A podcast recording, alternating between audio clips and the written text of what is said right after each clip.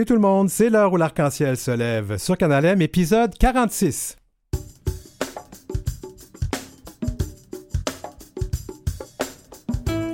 Au sommaire, Sophie Dupuis et son grand succès solo, un film avec le milieu de la drague comme toile de fond, ça tombe à point ces jours-ci. Ciseaux, un spectacle qui découpe en morceaux les stéréotypes sur les lesbiennes. De retour d'une tournée en Europe, nous rencontrons les comédiennes Mélodie Noël Rousseau et Geneviève Labelle. Des nouvelles d'Europe aussi, tiens, avec la chronique Transatlant Queer avec Christophe Gérard. Et nous recevons Marie-Claude Johannis et sa chronique en toute fluidité. L'heure où l'arc-en-ciel se lève du 16 octobre 2023, nos ciseaux sont coupants, mais juste pour couper les clichés, les préjugés et la haine.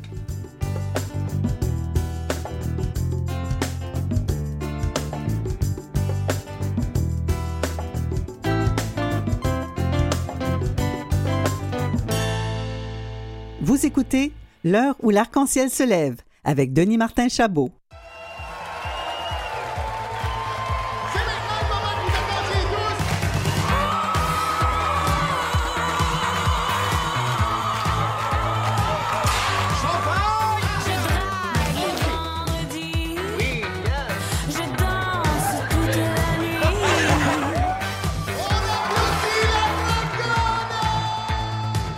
Bien d'être anonyme un peu des fois. Ouais. J'ai rencontré quelqu'un. Je capote un petit peu. Votre mère revient pour un petit bout de temps. Oh my god! Pour de vrai? J'ai rien à y dire à cette femme-là. Tu pourrais venir voir un de mes shows? Écoute, avec mon horaire, je sais pas si je vais avoir le temps. Je peux pas gérer tes problèmes. J'ai ni la force ni l'envie de ça dans ma vie. Envie que ça explose, puis j'ai envie qu'il y ait des feux d'artifice, puis que ce soit beau. J'essaie de savoir si tu vas bien. Y'a rien! Ça va, ok? Lâche-moi! T'es rendu fou, c'est Arrête hein, de me dire que je suis fou, ok? Je suis pas fou!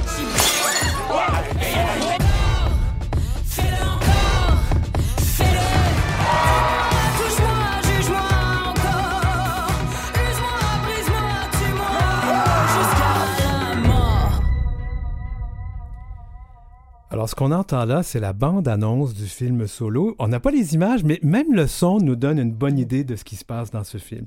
Alors, je vais vous dire un peu euh, ce qui se passe cette semaine. On a décidé qu'on va prendre une pause des actualités troublantes. Entre le conflit israélo-palestinien puis la haine transphobe et homophobe qui déferle dans notre monde, on s'est dit qu'on avait besoin d'un peu de lumière. Puis je trouve que le film solo s'inscrit très bien dans cette optique. Nous recevons donc sa réalisatrice Sophie Dupuis. Bonjour, bonjour. Sophie, d'abord, c'est une quand on reçoit quelqu'un de nouveau à l'émission, on leur demande eh, quels accords et quels pronoms on utilise avec toi? Moi, c'est euh, elle, Elle, s'il vous plaît. dans le féminin, c'est parfait. Et vous? Ah, moi, c'est masculin. Euh, oui, je, je vais très bien avec ça. Ah, j'aime bien. Alors, d'abord, euh, on vient d'entendre un peu euh, l'espèce de son, puis je pense que ça donne une idée de l'ambiance du, Oui. du film.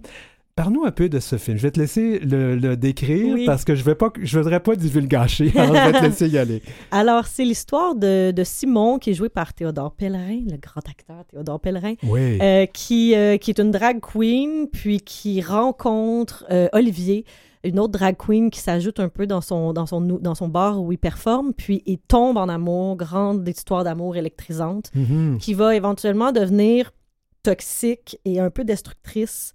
Puis en même temps, Simon essaie de reconnecter avec sa mère, grande chanteuse d'opéra reconnue internationalement, qui a quitté le pays il y a 15 ans, donc euh, qui a abandonné Simon quand il était quand même jeune. Et euh, il essaie de reconnecter avec elle, puis le, le- le- la reconnexion est assez difficile. Ouais. ça va être, c'est ça. Oui, c'est un film très touchant Mhm. pour l'avoir vu. Mhm. Puis comme je faisais toujours de la blague, je vais dire, euh, je vais le dire en ondes. Je suis un peu ma tante quand je vais voir des films. Je- ça m'arrive de pleurer un peu beaucoup. C'est bien correct. C'est correct, on a le droit de faire Ouais. ça. Euh, mais je vais quand même. C'est pas un film sur l'univers de la Non. drague, loin de là. Mm.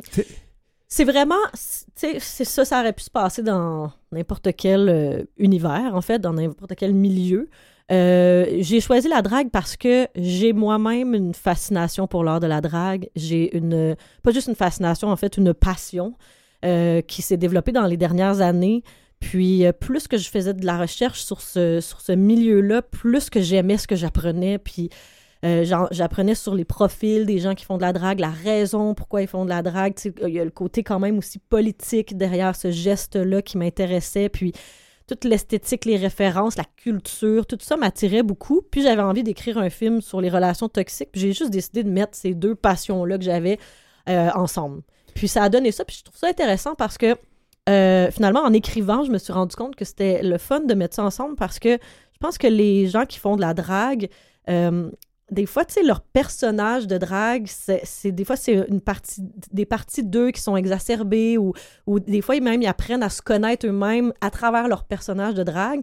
Et là, on a un personnage, celui de Simon, qui est en train de se faire écraser, en fait, par son, euh, par son, euh, son, son amoureux Mhm. et, et, et, et se faire presque dépersonnaliser. Et c'était intéressant de mettre ça en, en contraste, en fait. Quelqu'un de très fort sur scène, mais qui se fait écraser dans sa vie personnelle. Ce qui est intéressant aussi, c'est que les- les- le milieu de la drague, c'est aussi une famille choisie. hein. Souvent, ils ont des, Mhm. Ouais. des, des mentors qui sont leur mère, leur grand-mère. Alors, il y a comme un- le concept de famille choisie. Ouais. Puis quelque part, c'est comme si Simon se faisait euh, expulser de sa Oui. famille choisie. J'ai trouvé ça vraiment Oui. horrible. ça. Oui. Ouais. Ben, j'avais, j'avais besoin de mettre Simon dans un environnement où c'est ça, où en fait, on, euh, euh, ce genre de relations-là vont souvent euh, faire en sorte que les, per- les personnes qui vivent ça vont, vont s'isoler ou vont se faire isoler. Mm. Puis j'avais besoin que ça soit vraiment crève-cœur, en fait, de le voir euh, perdre tout ça. Donc, euh, c'était vraiment un univers parfait pour ça. Ah, je t'en veux, tu m'as brisé le cœur. Oh, je sais, je suis désolée. en fait, Euh, c'était mon objectif. On était plusieurs au cinéma qui avons réagi comme ça. Ouais, hein? Ouais. Mm. Euh, D'abord, euh, donc, on peut le dire, ce n'est pas un film sur le milieu de la drague, c'est un film vraiment sur les relations Ouais. humaines, sur la famille choisie, sur les amours toxiques. Ouais. Et c'est ça que je pense qui est vraiment, qui, de- qui en fait un film universel. Je Mhm. déteste ce mot, mais on va l'utiliser. Euh, ça a été, donc, c'est diffusé depuis à peu près un mois. Ouais. C'est un film qui a remporté un grand prix Ouais. à Toronto. Ouais. Ah, comment, te- comment tu vis ça? Ah ben, J'étais vraiment contente. C'est notre première mondiale au, euh, à Toronto. Puis, euh, j'ai. c'est un gros prix. euh, le, le TIFF, c'est quand même reconnu. Puis, c'est meilleur euh, film canadien. Puis, il y avait une compétition vraiment forte là, cette année. Fait que j'étais j'étais étonnée. J'étais contente que ce soit un film queer qui gagne. Oui. Parce que je trouve que ça envoie un message de, de- d'amour, puis de, d'acceptation, puis de... de je, je- pour moi, c'était, euh, c'était surtout ça qu'on, gagnait, en fait, avec ce, ce prix-là, cette, euh, ce petit hommage-là à la communauté. euh, ouais. C'est important pour toi? Ah oui, vraiment. Vraiment, Ouais. moi, je, je, je- depuis que j'ai fait ce, ce film-là, en fait, je, j'assume... En fait, ce film-là m'a tellement appris de choses sur moi-même, puis euh, j'ai, maintenant, j'assume ma, ma propre queerness grâce à ce film-là, puis je... je, je... En train de nous faire un coming out Ah! ici, toi? Ben, je pense que je, je le fais, je le fais un peu. euh, ben oui, d'une certaine manière, oui, Mhm. oui, absolument. Puis euh, je, ça m'a connecté à moi-même, ça m'a connecté en fait à une communauté où je me suis, re- je- je- j'ai eu l'impression de rencontrer les miens en fait. Oui. Puis euh, euh, ouais, je, je- je- du coup, je, je pense plus que je vais faire de films. euh, hétéro, hétéronormatif, je pense, ça m'intéresse. Moi, j'ai été époustouflé de voir euh, la justesse du jeu des, des- des Mhm, comédiens. mhm. Euh, puis là, je, je, je ne présume absolument rien à savoir s'ils sont queer ou pas, ça me regarde pas. Mhm. Mais comment tu t'y es pris? Parce Ouais. que c'est quand même... Je ne crois pas que ces personnages-là font de la drag queen en temps normal. Sauf Marc-André Leclerc, Marc- qui est Tracy Trash, Ouais. la grande drag queen connue à Montréal. Euh, mais euh, ben, je, je le dis puis avec leur, euh, avec leur consentement. Là. Mais on, moi, j'ai fait mon casting en écrivant aux agents en disant je veux tous vos acteurs, actrices issus de la communauté intéressés à jouer dans un film de drague. Euh, et au besoin, on va changer le genre des personnages euh, et toutes les dragues les artistes drag euh, qui étaient intéressés aussi, on les a fait venir. en- J'ai vu 200 personnes. Ben, Je pense qu'il y avait Vlad, comment est-ce qu'il s'appelle? Vlad Oui, Alexis, Vlad Alexis, ouais. que je connais bien. Il est venu à l'émission ici. ah oui, c'est bon, voilà. Ouais. Ben, il joue dedans. Puis, fait que j'ai vu beaucoup, beaucoup de gens. Tout, puis, j'ai pas fait de tri. J'ai vu tout le monde parce que je voulais donner une chance à tout le monde. Euh, puis, euh, j'ai, ça a été très intéressant, le casting, parce qu'on les acteurs, actrices nous disaient euh, c'est la première fois que je fais une audition, puis j'ai pas à cacher le fait que je suis gay. Ah, Et je, je vous dirais qu'on a fini des journées de casting en pleurs, là, des fois, parce qu'on était comme, Hey, ça maudit bon sens. Fait que ça me rappelait encore plus à quel point ça- c'était important de faire ce, ce film-là. Mais c'était important pour moi de m'entourer de, de- de personnes issues de la communauté pour faire ce film-là parce que moi, ma façon de travailler avec les comédiens comédiennes, c'est de les. euh, on fait beaucoup de répétitions, puis je les inclus beaucoup, puis on réécrit beaucoup de choses.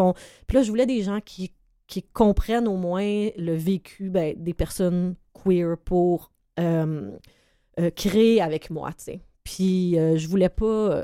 c'est ça. Je voulais des gens qui, qui, qui viennent de là. Peut-être pas de la drague, mais au moins qui ont, qui ont un vécu queer. C'était important pour moi. Puis euh, je pense que ça a apporté beaucoup. au- Puis après ça, ben, ils ont fait des cours de danse, puis ils ont découvert leur propre drague. C'était, ça aussi, c'était important pour moi. J'ai pas. J'ai imposé certaines, certains trucs, évidemment, mais je leur ai laissé beaucoup d'espace pour. euh, pour euh, ben, euh, que c'est ça, que leur drague leur appartienne puis leur ressemble un peu à eux. Puis c'était vraiment un processus très, très le fun. Ben, en tout cas, on y a cru du début à la hein? fin, parce que même si je savais intrinsèquement que tes personnages ou tes comédiens principaux n'étaient pas des personnes qui faisaient de la Mhm. drague en temps Mhm. normal, on n'avait pas l'impression que c'était Ils ont travaillé fort, Ah oui. très, très, très fort, Ah, avec Gérard. Reyes, un chorégraphe euh, qui leur a donné des, des- beaucoup, beaucoup d'heures de cours, puis de, de chorégraphie. Puis oui, marcher et danser en talons, euh, moi, je suis pas capable de faire ça. Là. Je l'ai essayé. fait que, ouais, c'est quelque chose. Fait que euh, je suis bien impressionnée par leur travail. Écoute, Sophie, est-ce qu'il y a un autre projet qui s'en vient, Bien qui sûr. va toucher nos, nos communautés? Ah oui, absolument. Ah oui? Oui, Est-ce oui, que je tu peux en parler? Non, je suis en écriture, mais euh, on... un autre beau film queer qui s'en vient. Ah ouais. ouais. ouais, j'ai très hâte. Ah, hâte. écoute, là, tu sais que j'ai tes coordonnées, c'est clair Oui, que je vais te absolument. Harceler pour avoir des infos. Euh, et le film solo, maintenant, euh, sa carrière va où maintenant? Euh, ben, on est dans des certains festivals en Europe présentement. Euh, on attend de voir s'il va pas être présenté dans d'autres pays. On est en salle encore dans certains cinémas au Québec. On est sorti aussi dans quelques cinémas euh, au Canada anglais. Euh, voilà, euh, on est encore là, puis il va sûrement avoir des belles choses encore qui s'en viennent. En tout cas, Sophie Dupuis, on est vraiment contente de t'avoir reçu à l'émission. Puis clairement, on va te réinviter pour parler du prochain Absolument. film. Puis on te souhaite d'autres prix comme celui Oui. du TIFF pour solo. Merci beaucoup. Merci d'avoir été à l'émission. En bref, Franco-Queer, avec l'appui financier de Femmes et Égalité des Genres Canada, a initié son nouveau projet de réseau franco-ontarien pour l'inclusion des personnes de LGBTQIA+, et lance un appel à candidature en Ontario pour recruter des participants et participantes aux consultations publiques qui auront lieu en ligne. Réparties par groupe identitaire, les consultations communautaires auront pour but de recueillir le maximum de données pertinentes sur les obstacles d'accès à des services publics de qualité et en français pour les communautés queer de l'Ontario. L'objectif du projet est d'outiller les organisations franco-albertaines pour qu'elles comprennent et maîtrisent mieux la pluralité identitaire et les enjeux de la diversité affective, sexuelle et ou de genre et qu'elles aient les outils pour mieux servir les personnes de LGBTQIA+. Les données et statistiques récentes en Ontario continuent de rapporter des cas de discrimination et d'atteinte à la dignité de ces personnes. Il y a nécessité d'agir par des actions concrètes et coordonnées de tout le monde. Le projet cible et rassemble tous les acteurs et toutes les actrices servant les populations visées, jeunes, familles, aînés, nouveaux ou nouvelles arrivants arrivantes, dans tous les secteurs de la francophonie ontarienne, tous services confondus, incluant mais pas limités à l'éducation et la santé. Source Vous écoutez L'heure où l'arc-en-ciel se lève avec Denis Martin Chabot.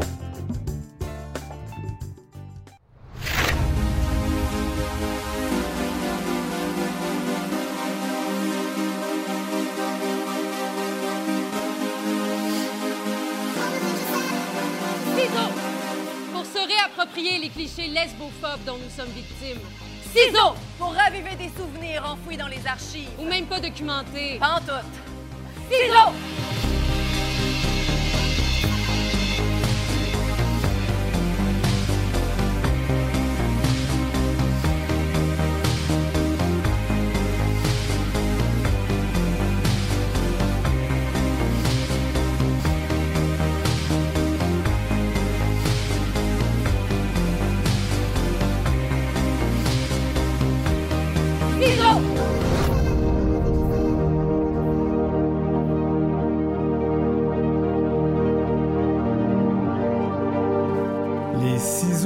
comédiennes Geneviève Labelle et Mélodie Noël Rousseau sont bien aiguisés. Avec leur humour acéré, elles tranchent dans les courants lesbophobes et découpent l'invisibilité en petits morceaux. Ah, c'est pas pire comme intro. Et leur spectacle Ciseaux démolit avec humour les blagues de mon oncle et met en lumière la place des femmes, des lesbiennes surtout, dans l'histoire, parce que c'est une place qui a trop longtemps été occultée et ça a connu ce show-là. Moi, je l'ai vu ici à Montréal, mais ça a connu un grand succès en Europe, en Belgique notamment. Donc, je reçois Mélodie Noël Rousseau et euh, Geneviève Labelle. Bienvenue à l'émission toutes les deux. Hey, merci. Bon retour. Yes. Oui, c'est vrai, j'étais venue avec Hervé Metal. Oui, oui. Ah ben oui, on va en reparler. Moustache de... au bec. Ah, c'était quelque chose. Puis je me rappelle quand je, je t'ai vu, je dis Ah, t'as l'air de ça en, en civil. je t'avais jamais rencontré avant, je me rappelle. Alors, Ciseaux, c'est un spectacle, c'est aussi un documentaire. Hein, c'est un, une espèce de jeu de mots qui renverse les clichés lesbophobes. Je pense qu'on fera pas la blague des ciseaux, on la connaît celle-là. Ah, Ben, je me suis quand même fait poser la question par un journaliste. euh, Arrête. En, ouais, en pré-entrevue, il était comme Pourquoi ciseaux? Puis là, j'ai dit Ben, à cause de la position. Puis il était comme Je comprends pas. Il Oh a fallu boy. que je lui explique. c'est une joke, donc c'est une joke de- de- au Québec, ça? Je pensais que ça existait partout dans le monde. Ben ouais. Mais on a Non, une non, nouvelle non, joke. C'était au Québec. Ouais. C'était c'était un journaliste. Ah oui. oui. oui, c'était à l'automne dernier. Là. Parce qu'en anglais, moi, j'ai entendu souvent les Scissor Sisters. là. Oui, oui, Ouais, oui. OK. Ça fait que je, je- je connais aussi les jokes de, de- contre les lesbiennes, jokes de mon oncle. On a une nouvelle bonne blague, par exemple. Ah oui? Roche, papier, ciseaux, et quand les deux font le ciseau, on dit gagner. Tout le monde gagne. Parlons, ben, parlons un peu de, de- votre spectacle. Je disais que donc c'est un spectacle, c'est de la comédie, mais c'est aussi documentaire. Oui. Alors, qu'est-ce que. Puis je, je crois qu'il y a une grande recherche. Pourquoi, là, vous vouliez raconter quelque chose d'important là-dedans? Mais avec Pleurer dans la douche, le matériel documentaire est à la base quand même de la création. Pleurer dans la douche, c'est votre, c'est votre compagnie, c'est ça? Exactement, notre compagnie de théâtre qui existe depuis 2016 déjà. Mhm. Euh, donc, euh, le matériel documentaire est à la base de la création. On va aller interviewer les gens. On va aussi créer ce matériel documentaire-là. Euh, avec une ancienne création, Rugbière le documentaire, on s'est amusé à faire du lip-sync carrément sur les archives. Et là, euh, dans Ciseaux, les entrevues euh, ont servi plutôt de dialogue avec les comédiennes qui étaient sur scène pour mettre en valeur les voix des femmes. On s'est amusé à faire du lip-sync quand même sur des archives euh, problématiques, pour mentionner entre autres Éric Duhem, qui euh, mentionne que c'est fini les combats pour les homosexuels, entre Ouais. autres. Ouais, mais les homosexuels, ça, ça, les lesbiennes, ça, ça compte pas. Mais non, c'est ça. Puis c'est Voilà. fini, je sais pas, c'est fini pour lui parce que c'est pas tout à fait ça, mais en tout cas, lui, c'est pas. On l'a invité à l'émission ici, il a- il a refusé de venir, Ah. je sais pas pourquoi. Ah, Ben, on parce que c'est le dernier gay. Ah, ok, ça fait que vous êtes La pas gay, vous autres. Non, non, lui, c'est la fin de l'homosexualité. Le dernier gay, c'est ça le titre de son livre? Oui, je sais, je l'ai lu. Ah, mon Dieu, Oui. pauvre toi, tu C'est t'es un- affligé, ce Oui, c'est un livre qui est tellement pas factuel, il y a tellement d'erreurs, en Mm. fait, de fautes, de faits, il y a tellement de, de mensonges dans ce livre-là. Je le dis parce que je l'ai lu, puis je peux vous le démontrer qu'il y a Bon. des erreurs de Mm. faits. C'est ça. Mais oui, le documentaire est vraiment euh, au cœur de notre pratique là, depuis le début avec euh, Pleurer dans la douche, mais on va aussi mettre beaucoup euh, de drague, beaucoup d'humour. Euh, voilà. Parce que vous êtes dans une autre incarnation, vous êtes des drag kings aussi. Oui, Rockbière et Hervé Metal. Toi, c'est Hervé Métal, Geneviève. Oui, exact. Et ça aussi, pour vous, c'est important parce que c'est ça vous sert à déconstruire des, des, des clichés, là. Oui, ben c'est sûr que nous, pour nous, notre façon d'aborder le drag, euh, c'est vraiment... euh, euh, on enfile les bottines d'un drag king en riant du patriarcat. On se fait bien du plaisir. C'est vraiment avec humour qu'on approche cet art-là. Puis c'est ça, dans Ciseaux, au, début, à la base de Ciseaux, on s'est demandé où sont les lesbiennes. Puis on est parti à leur recherche pendant plusieurs mois là, à, à chercher un peu l'histoire. On est allé aux archives euh, LGBTQ, euh, aux archives lesbiennes. On est allé rencontrer Diane et Fernan euh, euh, à Saint-Adrien, les tout nus du rang 8. Ouais. Fait que c'est ça, on, est parti dans, aux quatre coins du Québec pour essayer de retracer un peu notre histoire. Puis au début, on voulait vraiment que les drag kings soient plus impliqués dans la création, mais finalement, c'est comme notre vécu de lesbienne a pris plus de place dans cette création-là. C'est important de parler de cette histoire-là, l'histoire des lesbiennes. Pourquoi?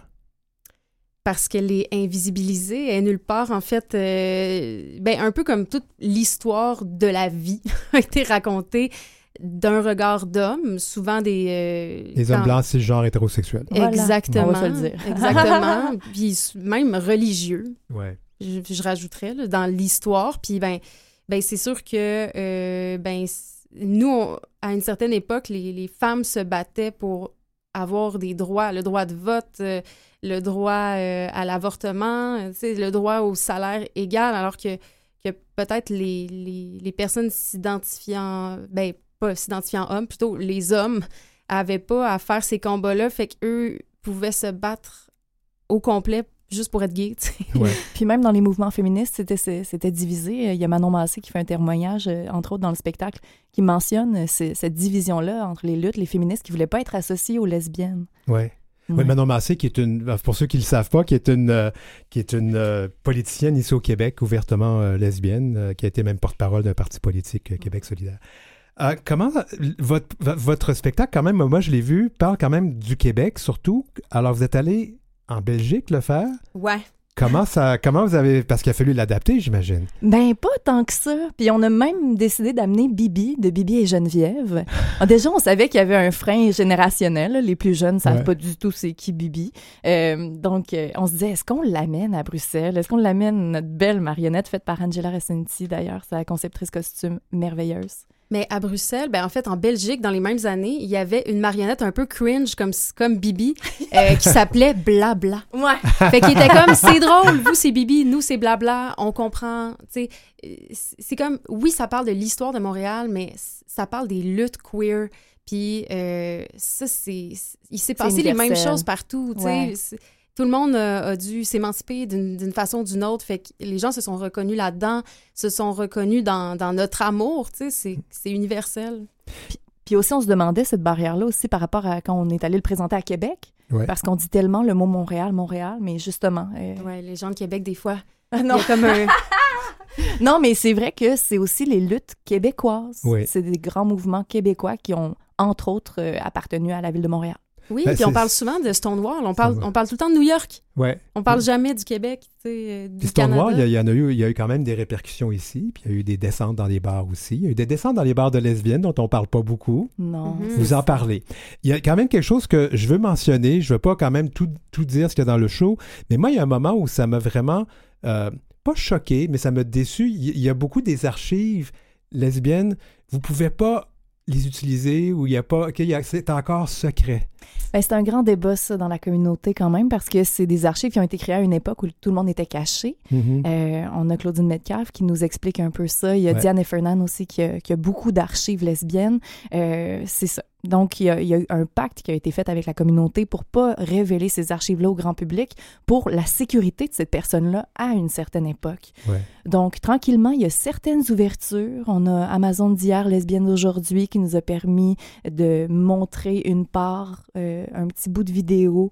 Euh, elles se font des projections entre elles, entre lesbiennes, pour faire le pont avec les nouvelles générations. Mais encore là, c'est difficile d'avoir accès à ce matériel-là. Puis c'est, c'est un peu une critique qu'on fait dans le spectacle, mais avec beaucoup de bienveillance, Oui, parce oui. que on a toute la reconnaissance des luttes qu'elles ont menées, puis tout le chemin qu'elles ont fait pour qu'on puisse s'afficher comme on le fait avec la pièce qui a un titre très provocateur. Ouais. Ouais, ben tu sais, moi, je suis née en 92, fait que c'est sûr, j'ai de la difficulté à, à- à me mettre vraiment dans la peau de quelqu'un qui, qui a vécu de la discrimination autant qu'elle. C'est... Ah, moi, je peux vraiment pas te voir dans un placard. Il n'y a pas assez de place de toute façon. Il y a, Non, tout- il y a c'est tous, les vêtements de, tous les vêtements d'Hervé Métal Hey, dans ton gay, placard. gay, gay, gay, gay. Ce spectacle euh, va-t-il continuer et où, quand, comment? Oui, on a encore, euh, on a quelques dates. On arrive de Rosec, dans le bas du fleuve, donc on espère qu'on a attiré l'attention de quelques diffuseurs qui vont oser le présenter euh, en région. Mais on s'en va à Caraquette en avril. Euh, on leur prend cet été, on peut pas encore dire où, mais on va leur prendre pour 6-7 dates. À Montréal. Ouais, pendant la fierté. Ah, dans, ben, dans ces eaux-là. Donc, Ouais, ouais. Ouais. Puis Et- au Bic, on s'en va au Bic aussi. Et je vais faire juste un, petit clin d'œil à vos personnages. Toi, Mélodie, c'est Rock Bière et toi, c'est Hervé Métal, Geneviève. Alors, euh, vos alter ego, on va les revoir souvent? Oui, justement, cette semaine, j'ai euh, une croisière AML avec la belle Gabrielle de Québec. là. On s'en va sur l'eau, sur le fleuve Saint-Laurent. Oui, on a des gigs vraiment spéciales, hein, comme drag king. Puis à la fin du mois, il y a les rendez-vous de la drague. En Ouais. fait, c'est au Palais des Congrès, deux jours. euh, il va y avoir des runways, des shows, euh, des galas. Fait que euh, venez nous, Nous, on voir, va ça vendre des malade. moustaches. Ouais. Ouais. Pas des talons hauts, des moustaches. Ouais. Portez-vous des talons hauts de temps en temps, tu sais, tant Ah, qu'à faire? oui, oui, certainement. Ben, Oui. plus des Plateforme, plateformes. Ouais, plus ouais. plateformes, Plus plus, plateforme. euh, disco, genre. Mais Hervé Metal aime bien son petit talon haut des années 70. Ah ouais. J'aime bien ça. J'aime bien ça. Il Euh, faut vous voir. Je sais que vous avez fait aussi, hein, pendant la fierté, vous avez fait les, les, les spectacles euh, ouais. Je l'ai manqué cette année, mais j'étais tellement débordé pendant la fierté. Ceux qui organisent des choses, hein, on Mhm. n'arrive plus Ah à... oui, toi, t'as plusieurs chapeaux en plus. Ouais, ben là, il y en a quelques-uns qui vont tomber bientôt. Ah, Oh, en primeur. en primeur. Ben oui, ben, il y a ces choses qui arrivent.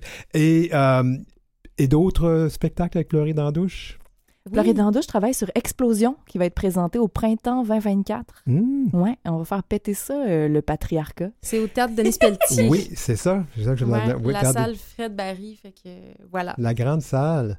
Non, la petite C'est la salle. petite. OK, c'est la salle, petite. Oui, Fred. Barry, c'est la petite salle. Mais Ouais. quand même. Un show punk. Un show punk dans la petite salle. Ouais.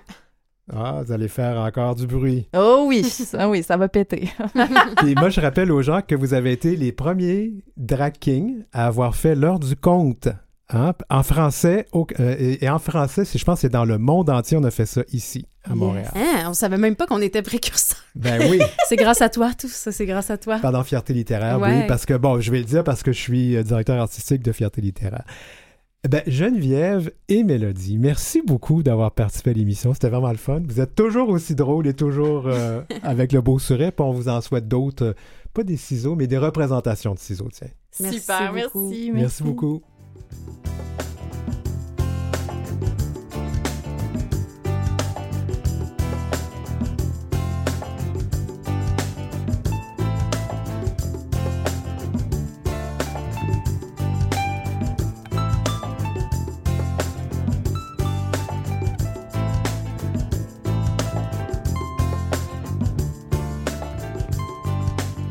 Pour joindre l'équipe, écrivez-nous à heurciel.gmail.com. C'est heurciel en un seul mot et en minuscule, gmail.com. Suivez Denis Martin Chabot sur Facebook ou Instagram à DM auteur.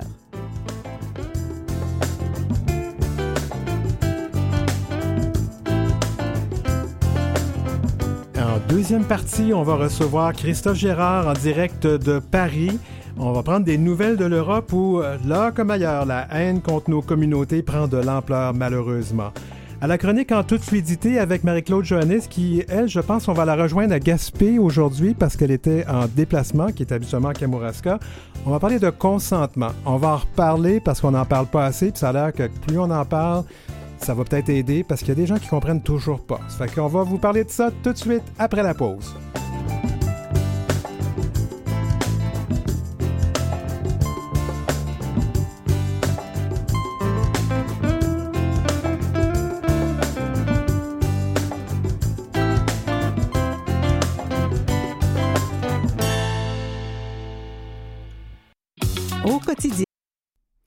On est de retour à l'heure où l'arc-en-ciel se lève à Canalem, épisode 46.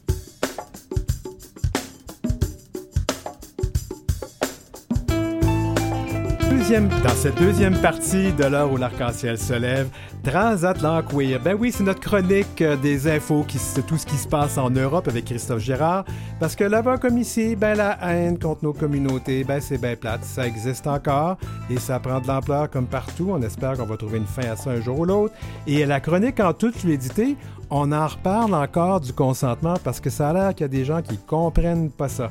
Alors c'est l'heure où l'arc-en-ciel se lève, où dans un monde, nous, qu'on veut que la haine contre nous, ben, qu'on remplace ça par de l'amour.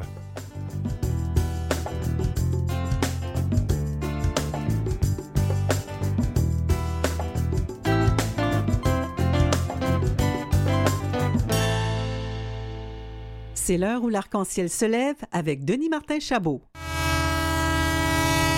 Transcontinent queer. Enjeux et réalité queer d'un océan à l'autre.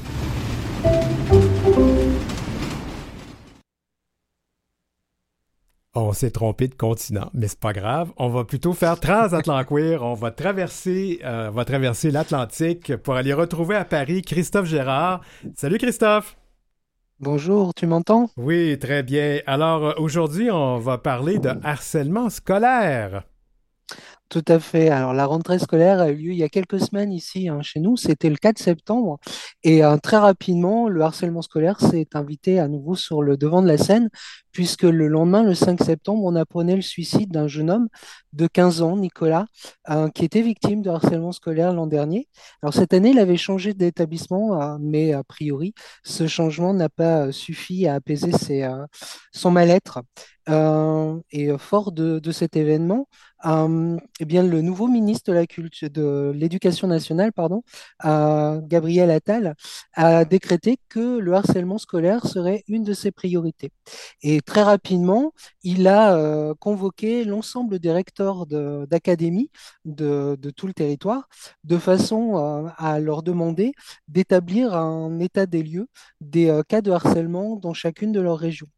Euh, alors, ce, rassemblement a eu lieu le 18 septembre euh, et euh, le but de la manœuvre, c'était de faire, de mettre en place un véritable électrochoc par rapport à ce harcèlement scolaire, tant sur les équipes éducatives, mais également dans toutes les structures qui accueillent des jeunes, notamment les, les structures sportives. Je vais te demander, Christophe, de juste euh, bouger ton, peu- ton microphone parce qu'on entend, euh, entend des grichements. Euh, cet électrochoc, Christophe, euh, est-ce qu'il a, a eu lieu très rapidement? très rapidement, puisque le jour même, on apprenait euh, l'arrestation d'un jeune homme de 14 ans euh, dans des conditions un peu particulières, puisque ça a eu lieu euh, au sein de sa classe et devant ses camarades. Alors, les, conditions de cette interpellation ont ému bien évidemment les, euh, parents d'élèves et également certains de nos politiques, euh, bien plus que les faits qui lui sont reprochés. Et quels sont ces faits, justement?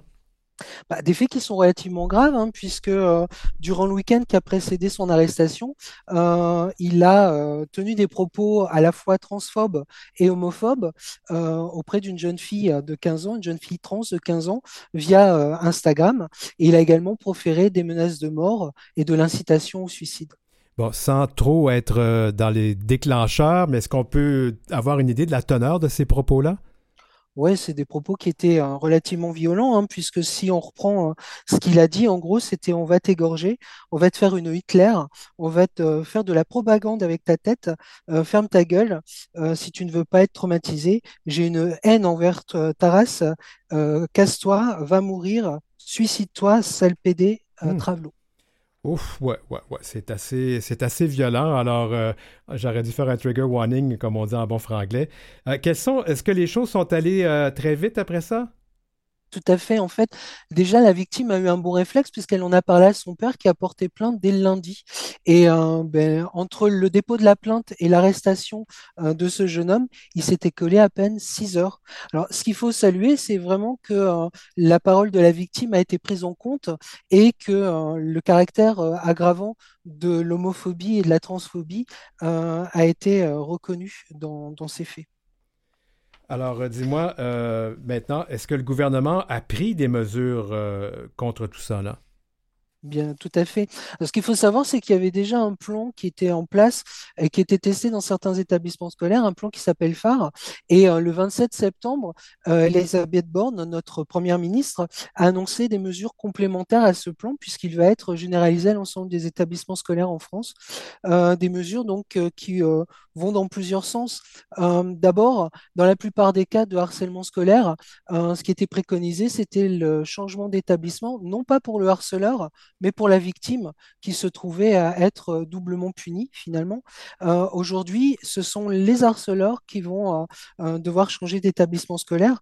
Il y a une prise en compte également des, du cyberharcèlement. On sait que c'est souvent le, le- la, continuité en fait hein, du harcèlement scolaire, et notamment le cyberharcèlement qui est fait pour des élèves d'autres établissements que ceux de- des harceleurs. Euh, une mise en place d'un numéro unique, d'appel unique, le 3018. Euh, actuellement, il y en a deux hein, euh, pour le harcèlement et le cyberharcèlement. Là, il n'y aura plus qu'un. Également, une chose qui est intéressante, qui vient du, Danemark, des cours d'empathie. Je pense que c'est une, bonne chose, de façon à, à- à faire en sorte que chaque communauté, chaque euh, élève, quelles que soient euh, ses différences, se sent reconnu euh, par euh, ses petits camarades. Et puis, en, en termes de, de mesures, euh, on va dire judiciaires, deux choses. D'abord, l'interdiction des réseaux sociaux et la confiscation du téléphone pour les harceleurs. Alors, ce sont des mesures qui sont compliquées à prendre, mais qui euh, peuvent être prises et je pense que ça a du bon. Ce qu'il faut savoir, c'est qu'en France, euh, le harcè- le harcèlement scolaire, c'est pas marginal, hein, puisque euh, selon les chiffres qui ont été communiqués par le gouvernement, c'est un million d'élèves qui ont, connu une situation de harcèlement dans les trois dernières, dernières années, ce qui représente à peu près deux élèves par classe, donc c'est pas anodin. Un million, c'est beaucoup de monde. hein. Alors, tu voulais mettre, euh, tu voulais mettre un, un- un car- un carton jaune aux journalistes. C'est une expression de, de foot, là, mais oui, allons-y. Mais oui, mais tout à fait, parce qu'en fait, pour préparer la chronique, euh, j'ai eu, euh, eu l'occasion de lire pas mal d'articles qui relayaient les faits que- dont, dont je viens de parler, et j'étais surpris que beaucoup de journalistes euh, ont mégenré en fait la jeune victime. Donc, je pense qu'il y a un, un travail à faire pour les journalistes euh, lorsqu'ils euh, euh, relaient des informations concernant la communauté queer et notamment la communauté trans. Oui, ça devrait être fait ici au Québec, d'ailleurs, en passant. Euh, tu vas nous parler maintenant d'une décision euh, de justice qui est tombée le 9 octobre dernier. Oui, alors comme au Québec, euh, ici, il y a au- aussi des lectures pour enfants euh, qui sont organisées un peu partout et animées par des drag queens. Et en mai dernier, euh, il y a eu un- une, lecture pour des enfants de 3 à 6 ans animée par trois drag queens dans une petite commune euh, bretonne qui s'appelle Saint-Senou. Euh, alors, comme c'est le cas, je pense, au Québec, hein, puisque j'ai eu l'occasion d'entendre certaines histoires, ça paie pas à tout le monde et il y a certaines personnes qui essaient euh, de- d'empêcher ce genre d'événements euh, culturels. Euh, et c'est ce qui s'est passé dans cette commune, puisque l'événement avait lieu au sein de la médiathèque de, la ville. Et il y a une contre-manifestation qui a été organisée par un groupuscule euh, qui s'appelle l'Oriflamme Rennes, qui, est monté- qui a été monté par un, activiste d'ultra-droite qui s'appelle Paul Carton. Et donc, c'est une vingtaine d'in- d'individus qui se sont présentés devant la médiathèque, euh, tous euh, habillés en noir et masqués, bien évidemment, hein, courageux comme toujours, euh, pour pas qu'on les reconnaisse, et en scandant des, slogans qui allaient de euh, moins de trans, plus de France, euh, LGBT euh, dégénéré, ou encore non aux drag queens dans l'espace public. Euh, cette manifestation n'était pas, euh, pas euh, autorisée par les autorités et par conséquent, Paul Carton, qui était à, l'instigation de, ce phénomène, a été enfin, il a été arrêté et accusé d'organisation de manifestations non autorisées, d'injures publiques et d'appel à la haine. Il faut dire qu'il euh, reprochait à la mairie notamment euh, de faire des enfants euh, de la chair euh, malléable pour ces délires décadents. Donc là aussi, hein, toute la mesure est, est donnée au phénomène. Donc il a eu un procès qui s'est tenu le 11 septembre dernier. Procès pendant lequel euh, il a, il a, enfin, il n'a eu aucun regret par rapport à ses, à, ses agissements en disant qu'il recommencerait euh, si c'était nécessaire. Ah, charmant Et personnage, oui. mais tout à fait, ouais. Et, euh, et, et- donc, euh, ben, la décision de justice a été mise en délibéré et elle est tombée le, le 9 octobre. Il a été condamné à 4 mois de prison, 500 euros d'amende et il est, euh, il va devoir également verser 800 euros aux trois parties civiles qui se sont euh, présentées lors de son procès. Alors, ça peut paraître peu. euh, mais je pense que euh, ce genre de, décision est, utile et peut jouer en, termes de jurisprudence si euh, d'autres euh, contre-manifestations sont organisées contre des, événements euh, euh, mêlant à la culture de manière générale et à des événements queer aussi, parce que comme tu le rappelais, euh, les violences faites euh, contre nos communautés sont très très fortes ici aussi, et c'est, on le sait tous, très inquiétant. Il nous reste deux minutes, on va parler de culture queer. Tout à fait. Alors, je voulais évoquer deux spectacles puisque la scène queer en France est euh, particulièrement euh, bien euh, représentée et notamment au sein de l'humour. Et donc, il y a deux humoristes actuels qui sont donc en spectacle. L'un qui s'appelle Lou Trottignon et qui joue un spectacle qui s'appelle Mérou. L'autre, c'est Charles Elie qui joue dans un spectacle qui lui s'appelle Masculin. Alors, Lou Trottignon, c'est la première personne trans à faire du stand-up ici en France. Et euh, Mérou, pourquoi son spectacle s'appelle comme ça? Tout simplement parce que euh, euh, en tant que personne trans, il a cherché un modèle de personnes, enfin de, créatures pouvant changer de genre au sein de sa vie. Et il se trouve que le Mérou a cette possibilité-là. Donc Lou a décrété qu'il serait du genre Mérou. Euh, c'est un spectacle qui est très très drôle, très bien écrit, avec des punchlines qui font mouche.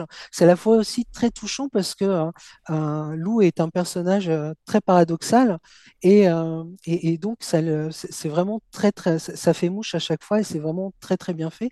Ça s'adresse bien évidemment à, la communauté trans, mais pas seulement. Quand on va voir le spectacle, il y a beaucoup de queer, mais aussi des, hétéros dans la salle et c'est très très bien parce que ça ouvre une perspective sur la transidentité de manière très positive. Et, euh, vraiment, c'est vraiment quelqu'un à, à aller voir et j'espère qu'il euh, traversera l'Atlantique pour aller vous voir parce que c'est vraiment très très bien. L'autre spectacle, c'est euh, donc Charlélie euh, dans Masculin. Alors là, euh, on est dans un autre domaine hein, puisqu'on parle de masculinité et du, des modèles virils tels que les, normes de notre société patriarcale les imposent et aux difficultés euh, d'être un homme bah, quand on est, euh, par exemple, efféminé dans la communauté queer, euh, queer euh, c'est pas toujours simple. Donc c'est là aussi très très drôle. C'est fait avec euh, énormément d'humour et les deux spectacles sont construits autour de- des histoires des deux, euh, des, deux humoristes et on rit beaucoup. Et sans vouloir spoiler le, deux- le deuxième spectacle, celui de, Charles Elie, il, est très musical son, spectacle et euh, il parle notamment, il y a une des chansons de Céline Dion, hein, euh, Prière pa- païenne. Euh, alors, quand on voit son spectacle, quand on, écoute après la chanson de Céline Dion, on ne l'écoute plus vraiment de la même manière et c'est vraiment très très drôle. Ils se jouent tous les deux hein, donc euh, le jeudi soir, euh, Lou à 19h30 dans un théâtre qui s'appelle La Nouvelle Scène, un théâtre péniche près de Notre-Dame. Et euh, Charles Elie, lui, est dans le, quartier de Pigalle dans un théâtre qui s'appelle le Théâtre Le Bout euh, et qui lui joue à 21h30, à 21h15 donc tous les jeudis. Les spectacles sont vraiment en construction permanente puisqu'ils évoluent en fonction de, leur propre histoire et de ce qu'ils vivent au quotidien. Donc je vous les, les conseille vraiment très très fort parce que ça fait du bien de rire dans des endroits qui sont euh, space et Ouais. safe euh, et, et- et c'est vraiment très très bon. Ce qu'on appelle ici au Québec des espaces bienveillants. Bon, on va s'arrêter là-dessus, Christophe fait. Gérard à Paris. Merci beaucoup d'avoir été avec nous.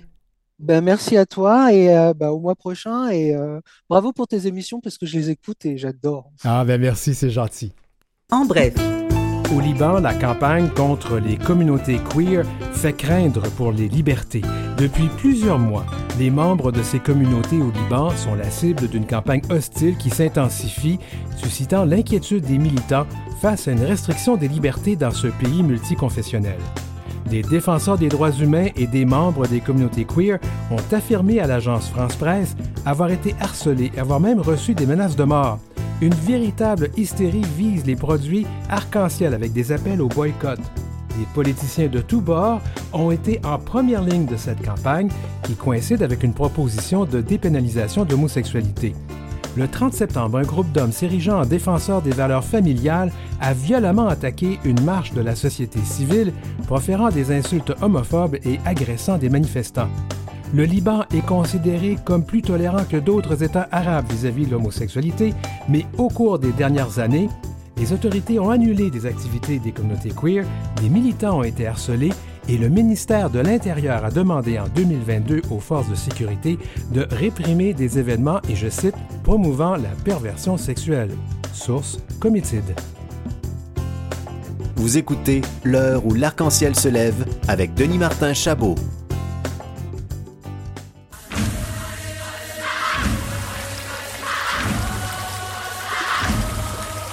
En toute fluidité. Avec Marie-Claude Joannis. En toute fluidité. Alors aujourd'hui, on va en reparler parce qu'on n'en parlera pas assez parce qu'il semble que les gens ne semblent pas toujours comprendre le consentement. Alors pour en parler, Marie-Claude Joannis, qui est notre travailleuse sociale qu'on adore, on te rejoint où présentement, Marie-Claude, parce que t'es pas à Kamouraska, là? J'arrête pas de bouger, Denis Martin. Là, j'arrive de Moncton, je m'en vais en Gaspésie. Euh, c'était un festival international. C'était vraiment intéressant, euh, Denis Martin, parce que c'était des, gens de partout. Euh, puis de, pouvoir constater les différences entre les, pays. Il y avait entre autres une, une jeune Nigérienne de 27 ans qui, parce qu'elle était au Canada, pouvait vivre ses premiers émois amoureux dans la réalité. Donc, des fois, on oublie, hein, qu'est-ce qui se passe ailleurs? Je t'entendais parler des nouvelles au Liban, mais c'est dans les pays africains, c'est dans, dans- à plusieurs endroits dans le monde là, où c'est encore pas possible de vivre Ah oui, no- no- nos, nos droits ne sont pas euh, nécessairement acquis partout, puis c'est pas des, des acquis, euh, c'est un peu fragile, puis on le voit. Ben, justement, euh, le consentement, c'est peut-être pas relié à ça, mais c'est quand même important. Le consentement Ah, fait partie de notre, notre Ouais. réalité. Ouais. À fait, mais ça l'est parce que, tu sais, dans le fond, tu disais, les, ça semble difficile à comprendre. En fait, c'est difficile à appliquer parce que, à cause de notre socialisation, euh, on est beaucoup, hein, euh, que ce soit dans, dans, dans les publicités, que ce soit dans les vidéoclips, que ce soit dans notre- la façon qu'on nous apprend la sexualité, on est euh, éduqué à, à, à, à dire qu'il faut satisfaire les besoins de l'autre, les désirs de l'autre, que c'est ça être sexy, que c'est ça, il y a une pression sociale pour commettre, avoir certains actes sexuels aussi. Et à l'inverse, on en a déjà parlé, il y a aussi des actes sexuels qui sont vraiment à teneur négative, qu'on va avoir entendu depuis qu'on est tout jeune. Euh, tu sais, la, la fameuse phrase qu'on va entendre souvent, euh, Ah, moi, les gays, j'ai pas de problème, mais euh, tu sais, euh, moi, me faire mettre dans le cul, tu sais, des, des trucs comme ça, là, tu sais, qu'on va entendre, donc le sexe anal, des choses comme ça qui peuvent être vraiment péjoratives. Donc, pour les gens, là, c'est des empreintes qui c'est difficile après à appliquer. Donc, c'est pas juste une question de compréhension, c'est une question d'apprendre à, à discuter puis à oser nommer euh, nos, nos désirs, nos besoins, mais nos limites aussi. Ouais, mais c'est souvent le, le- le- problème qu'on identifie beaucoup euh, chez les femmes vis-à-vis euh, les relations ou les, les rencontres euh, hétérosexuelles, mais c'est c'est pas juste là qu'on voit ça. Nos communautés sont remplies de ce genre de problèmes. Absolument, absolument, absolument. Puis, tu sais, dans le fond, les, les, peu importe ce qu'on a envie, on est dans une ère où, tout est possible. Tu sais, on peut vivre du BDSM, on peut vivre, euh, on peut, on peut être asexuel, on peut. les, les portes se sont grandes ouvertes, mais il faut nommer les choses. Alors, même si on est un adulte, ben, ça se peut qu'une soirée, on ait juste envie d'embrasser l'autre personne. C'est tout à fait recevable. Ça veut pas dire que à d'autres moments, on peut pas avoir envie d'autres choses, mais tu sais, ça, peut se nommer. C'est comme s'il y avait une obligation de répondre à la sexualité. Donc, moi, je dis souvent que c'est des choses qui doivent se discuter avant. Euh, même sur les sites de rencontres où est-ce que c'est axé sur la sexualité, des fois, ça va être dit très clairement, tu sais, ce que les personnes font ou ne font pas ou ce qu'ils veulent pas. Euh, puis ça se redit, puis ça se change. Tu sais, moi, c'est toujours important de se dire que le consentement, d'ab- d'abord, il doit être euh, libre et éclairé, mais il doit être aussi, Denis Martin, enthousiaste. Ouais, ouais, ouais. Juste, D'abord- tu sais, ah, ben, ça me dérange pas, c'est yeah! Tu sais, la sexualité, c'est supposé être le fun, là. C'est supposé être. On n'est pas supposé se faire violence, là. C'est Ben, D'abord et avant tout, quand on dit que c'est éclairé, euh, quand tu es dans une situation avec une personne qui est intoxiquée, le Oui. consentement, il n'est pas éclairé. Non, tout à fait. Il ne peut pas y avoir de consentement quand la personne est intoxiquée.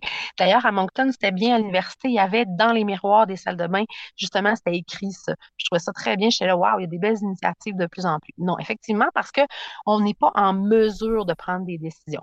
Donc, ça se peut que la drogue qu'on ait consommée ou qu'on nous ait fait consommer à notre insu, ça c'est encore moins bien, mais ça peut arriver, euh, fasse en sorte que on ait moins d'inhibition, donc moins de gêne. Ça se peut aussi que ça nous donne des sensations dans notre corps qui soient plus exacerbées.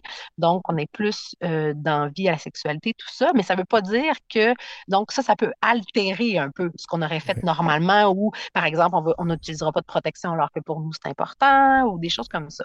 Donc, oui, quand on est en état, quand on n'est pas dans notre état normal, on n'est pas en mesure de prendre, euh, d'avoir, de faire un choix éclairé. Puis, c'est à l'autre aussi d'en tenir compte euh, et surtout de ne pas profiter de cette situation-là. Donc, quand une personne avec nous est dans cette situation-là, ben, oh, OK. Pour ça que c'est bien d'avoir des discussions sur euh, la sexualité euh, quand on n'est pas en train d'avoir une relation sexuelle. Donc, quand on n'est pas, parce que quand on est dedans, ben, c'est comme un jeu, c'est comme euh, on est déjà dans l'excitation, tout ça, fait que c'est bien de, mettre des balises à l'avance, mais ça n'empêche pas que pendant l'acte sexuel, à tout moment, ben, l'autre ne peut pas deviner ce qu'on aime, ce qu'on n'aime pas, ce qu'on a le goût, ce qu'on n'a pas le goût, et ça peut changer.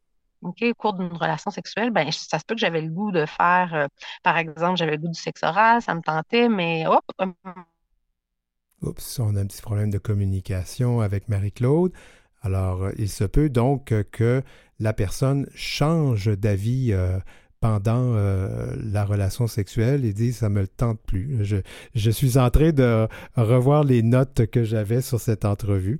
Euh, alors Oui. Marie, oui, alors c'est ça. Je disais que il se peut que pendant l'acte sexuel, la personne avec qui on est euh, avait peut-être consenti, mais ça ne tente plus de faire certaines choses et ça, on peut changer d'idée. Mais c'est très fréquent, en fait. C'est un peu ça, hein. Tu sais, la sexualité, c'est quelque chose de vivant. Hein, c'est quelque chose qui est pas, euh, c'est pas une routine, c'est pas on fait ça, après ça on fait ça, après ça on fait ça. Ça suit au rythme des odeurs, au rythme de, la complicité avec la personne, avec le rire, avec euh, les, différentes choses qui vont nous exciter ou pas. Le téléphone sonne, whoop, ça, change le mood. Fait que c'est quelque chose qui est toujours en construction. Donc on peut pas dire, ah ben oui, ça, ça me va, puis ça va m'aller jusqu'au bout. On sait pas vraiment comment notre corps va réagir, il réagit pas de la même façon, et pour l'autre non plus. Donc, c'est une danse, hein, c'est une communication. Donc, c'est pour ça que il y a pas de, de... C'est sexy, tu sais, de, de- aussi de se nommer qu'est-ce qu'on a envie, qu'est-ce qu'on a, qu'est-ce que, où est-ce qu'on a envie d'être touché, de quelle façon, puis de, où- C'est puis pas de donné à tout le monde. C'est pas donné à tout le monde parfois, parfois de le faire, mais ça, c'est quelque chose qui devrait peut-être être enseigné aux gens que, oui, tu devrais pas avoir honte, puis parle de ce que tu veux, puis parce que présentement, les Ouais. gens n'ont pas cette, euh, cette éducation-là. Là, je suis tout à fait d'accord. Il y a différentes façons de le faire. Si pour nous, c'est difficile de le faire à l'oral, ben, c'est possible de. Le, le- le jeu de mots avec sexe oral, mais c'est pas ça du tout. Si c'est difficile pour nous de le dire, de le nommer de vive voix, ben, on peut le faire par écrit. On peut l'envoyer par texto. On peut, puis ça, c'est- ça peut être, ça peut être sexy aussi de le faire. Sais, dire, Hey, moi, ce soir, j'ai envie d'être dans tes bras, euh, j'ai envie qu'on s'embrasse, ou j'ai envie, euh, j'aurais envie de, de, de te faire telle, telle, telle chose, de te manger de ci, de ça. Puis après ça, ben, ça, ça peut être comme un teaser aussi. Puis une fois qu'on est rendu, fait qu'on peut nommer les choses qu'on a envie. Fait des fois, c'est moins gênant parce qu'on n'a pas le regard de la personne en face de nous. Puis ça ouvre déjà le dialogue. OK, parce que peut-être que l'autre va être plus à l'aise de dire Ah oui, tu m'as dit que tu aimais telle chose ou que ta ta ta telle chose. Tu sais, ça tente-tu? Fait que ça aussi, on peut se poser des questions au fur et à mesure, s'entraider aussi. Puis euh, c'est une question d'écoute aussi, parce que tu sais, le corps parle aussi, hein? Ouais. Quand la personne est enthousiaste, ben, ça se voit d'une certaine façon. Fait que c'est un peu ça aussi, tout le mouvement actuel d'avoir une sexualité où est-ce que les deux personnes sont, sont épanouies. Ils sont Mhm. pas juste comme consentantes, tu sais. Et Consentantes dans le sens du ben oui, vas-y, tu sais, c'est correct, mais j'ai pas vraiment le goût, tu sais. C'est un peu ça, tu sais. Parce qu'on. L'autre chose, Oui, vas-y. oui, l'autre chose importante dont je voulais parler aujourd'hui, qu'on n'avait pas parlé, c'est la sextorsion. Ah. Donc ça, sextorsion, c'est en fait euh, utiliser des images, dans le fond, par exemple, si on le- les fameux dick pics, où si on envoie des photos de nos organes génitaux, des photos de d'autres parties de notre corps. Donc ça, c'est à faire extrêmement attention. Si on a une sexualité en ligne avec une personne qui est plus loin, euh, donc ça, c'est sûr que c'est, à faire très, très, très attention parce que dans le fond, quand notre vis- euh, on le sait, là, sur Internet, les images ne nous appartiennent pas. Euh, donc, si on s'envoie des photos, ben, c'est sûr que les photos, malheureusement, peuvent être utilisées euh, pour nous faire chanter parce qu'il n'y a pas grand monde qui ont le goût d'avoir que leurs collègues de travail, par exemple, aient leurs photos euh, où est-ce qu'ils sont dans des positions sexuelles ou autres affichées dans le milieu de travail ou juste sur leur mur, leur mur de réseaux sociaux. Donc, il y a beaucoup de, ça existe, c'est pas, euh, c'est quand même plus fréquent qu'on pense. Puis c'est pas seulement les adolescents qui sont susceptibles de se faire attraper par ça. Beaucoup d'adultes aussi dont c'est le cas. Euh, quand on fait des rencontres en ligne, faut faire attention. Il y a des gens que c'est leur métier, là, qui, qui se spécialisent dans mettre des gens dans leur filet, avoir des photos. Ah, t'es loin, vois-moi une photo. Ta, ta, ta, ils commencent doucement, puis après ça, ils utilisent ces photos-là pour avoir de l'argent. Donc, euh, c'est ça. Fait que ça, à faire très, très, très attention. Euh, c'est à éviter, en fait. Si vraiment, là, vous voulez le faire, ben, essayez de, de jamais associer votre visage, qu'on voit jamais votre visage en même temps qu'on voit une partie de votre corps, parce que là, c'est sûr que ça, limite la capacité de, justement de vous faire chanter. Euh, mais c'est ça, c'est des choses que, qui, sont, que- qui sont vraiment, euh, malheureusement, qui créent beaucoup de, de dommages, de victimes. Puis si jamais, ben, écoute, ça peut arriver à tout le monde de, de, de, flancher ou de, d'avoir de penser pouvoir vraiment faire confiance à la personne, que ça soit pas le cas. Donc, si ça arrive, là, on- c'est important d'aller euh, à la police euh, pour nommer. Là, il y a des lignes aussi particulières pour, euh, pour pouvoir dénoncer ça parce que ces gens, comme je disais, il y a certaines personnes qui le font en répétition. C'est un acte criminel. On n'a pas le droit d'utiliser les photos de quelqu'un euh, puis de les euh, diffuser. Euh, S'il n'a pas consenti. hein? Ah, On est encore dans le consentement. Euh, écoute, Ouais. Marie-Claude, on va devoir s'arrêter ici, mais tu avais mentionné quelque chose sur le BDSM, puis je pense que c'est quelque chose dont on devra parler. Euh, non pas que c'est quelque chose qui m'excite, là, mais je trouve que c'est important d'en parler parce que quand c'est consenti, une sexualité consentie est toujours une belle sexualité. Fait qu'on en rediscutera notre prochaine, euh, notre prochaine chronique, probablement. c'est sans fin. C'est un sujet passionnant. Ben, merci beaucoup, Marie-Claude Johannes. Merci. Allez, bonne journée. Bonne journée. Pour joindre l'équipe, écrivez-nous à heurciel.gmail.com. C'est heurciel en un seul mot et en minuscule, gmail.com. Suivez Denis Martin Chabot sur Facebook ou Instagram à arobase DM Chabot auteur. Bien, merci beaucoup tout le monde d'avoir été là aujourd'hui. Merci à l'équipe, Marie Massé, Godéric Traube à la recherche, Maurice Bolduc à la mise en onde, Julie Curley qui est l'autrice, compositrice, interprète de la musique thème. Merci à Gerlie Ormelette, chef du contenu numérique, Jean-Sébastien Liberté, chef de diffusion, Philippe Lapointe, directeur d'antenne et Marjorie Théodore qui est notre présidente et directrice générale de Vues et Voix et Canalem. Je m'appelle Denis Martin Chabot. Merci d'être là. De retour la semaine prochaine pour l'édition ou l'épisode 47.